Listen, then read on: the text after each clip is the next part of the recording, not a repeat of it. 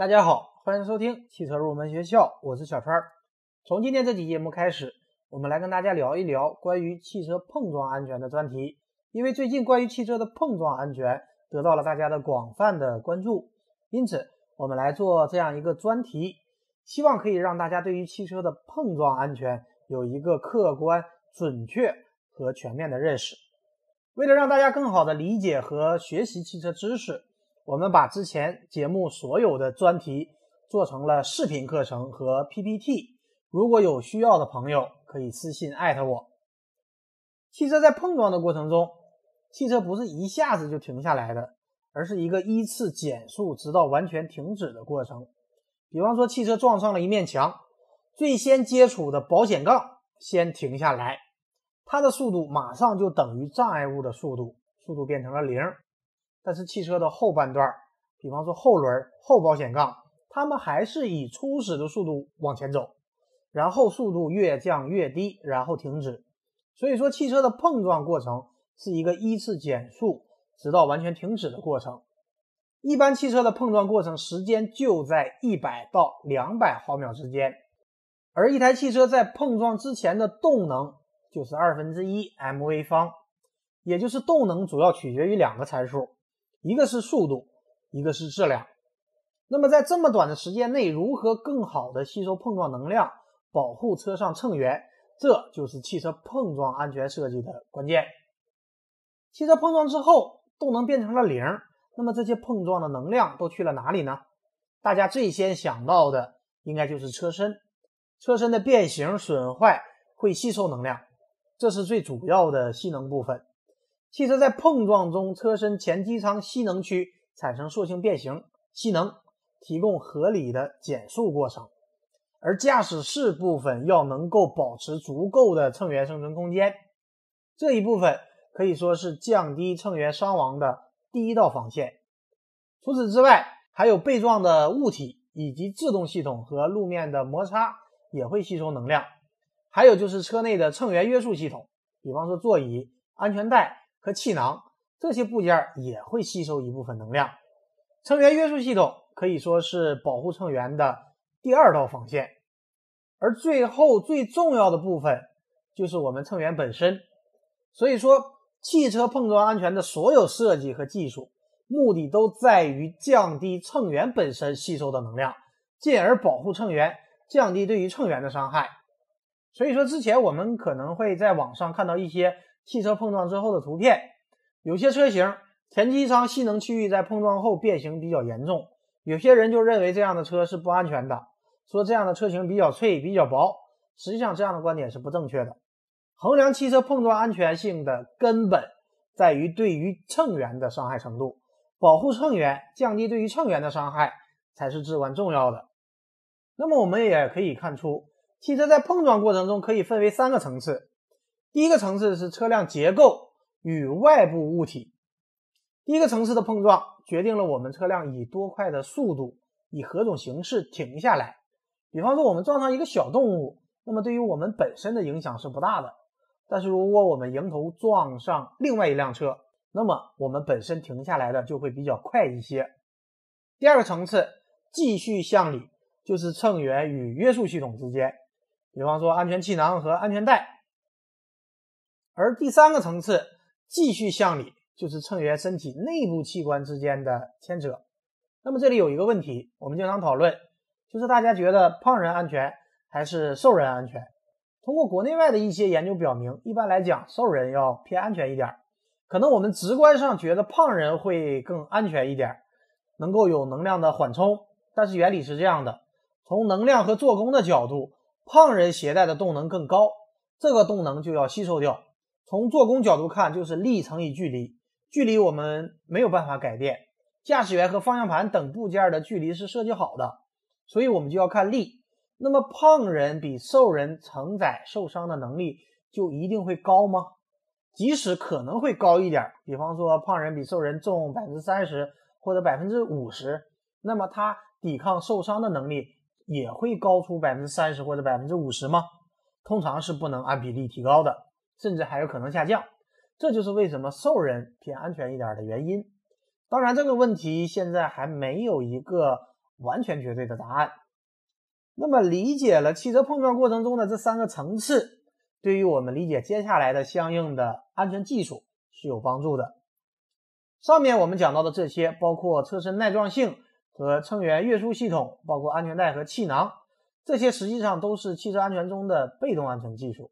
除了被动安全，我们还听说过主动安全，比方说车上的 ABS 和车身稳定系统等等，就是属于主动安全。所以说，如果对两者之间加以区分，被动安全是指碰撞安全，而主动安全则是规避碰撞的一些技术。下面我们来说一下汽车上的各组件和结构，哪些跟汽车的碰撞安全是相关系的。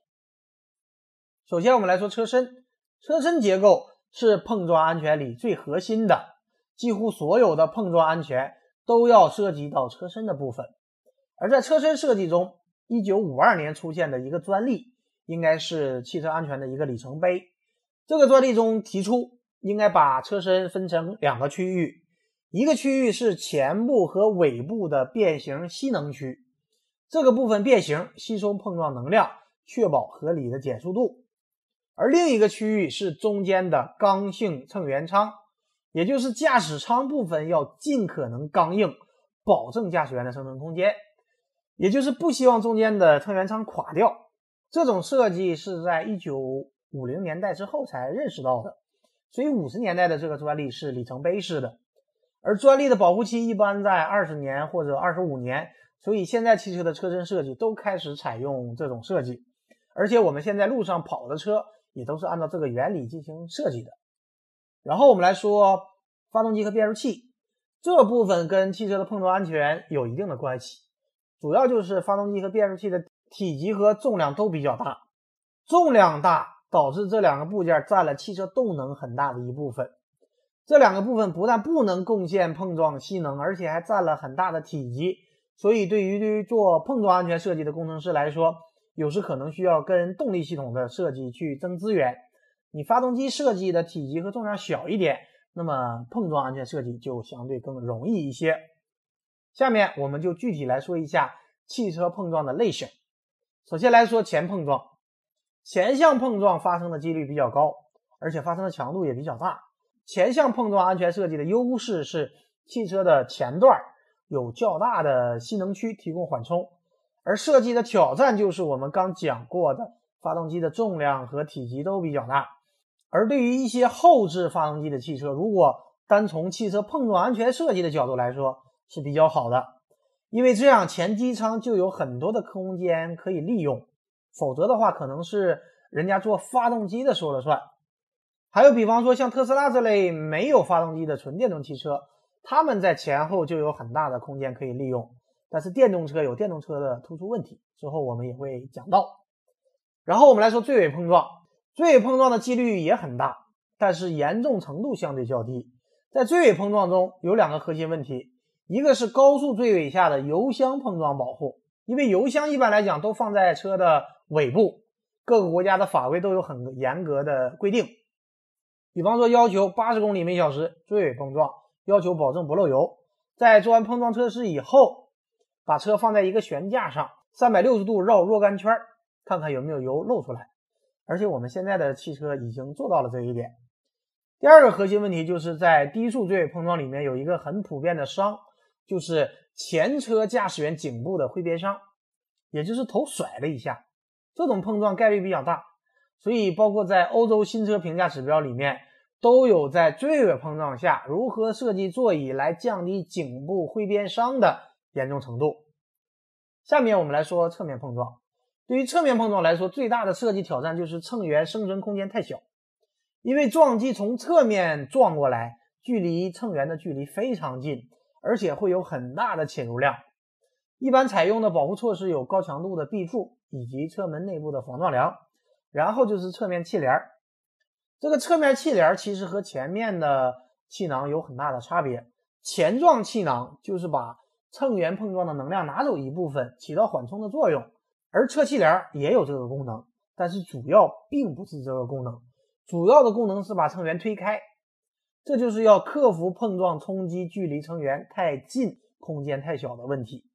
当碰撞时，气帘会把你用一个比较均匀的力，在你的侧面把你推开，这样就可以赢得一定的空间。接下来我们来说翻滚的事故。汽车翻滚事故首先是依靠车顶和 A、B、C 柱的强度来保证驾驶员的生存空间，然后是依靠安全带把乘员约束在座椅上。翻滚非常非常重要的就是安全带，因为翻滚最大的伤害是人离开车了，所以关键就是要扎安全带，把乘员约束在座椅上。最后是牢固的门锁，防止乘员弹出车外。总结来讲，无论是哪一种类型的碰撞事故，哪一种碰撞安全设计，最终的性能设计目标就是降低乘员的伤害响应，保护乘员的安全。好的，以上就是本期节目的全部内容。下期节目我们继续来聊汽车碰撞安全的专题。感谢大家收听今天的汽车入门学校，我们下期节目再会。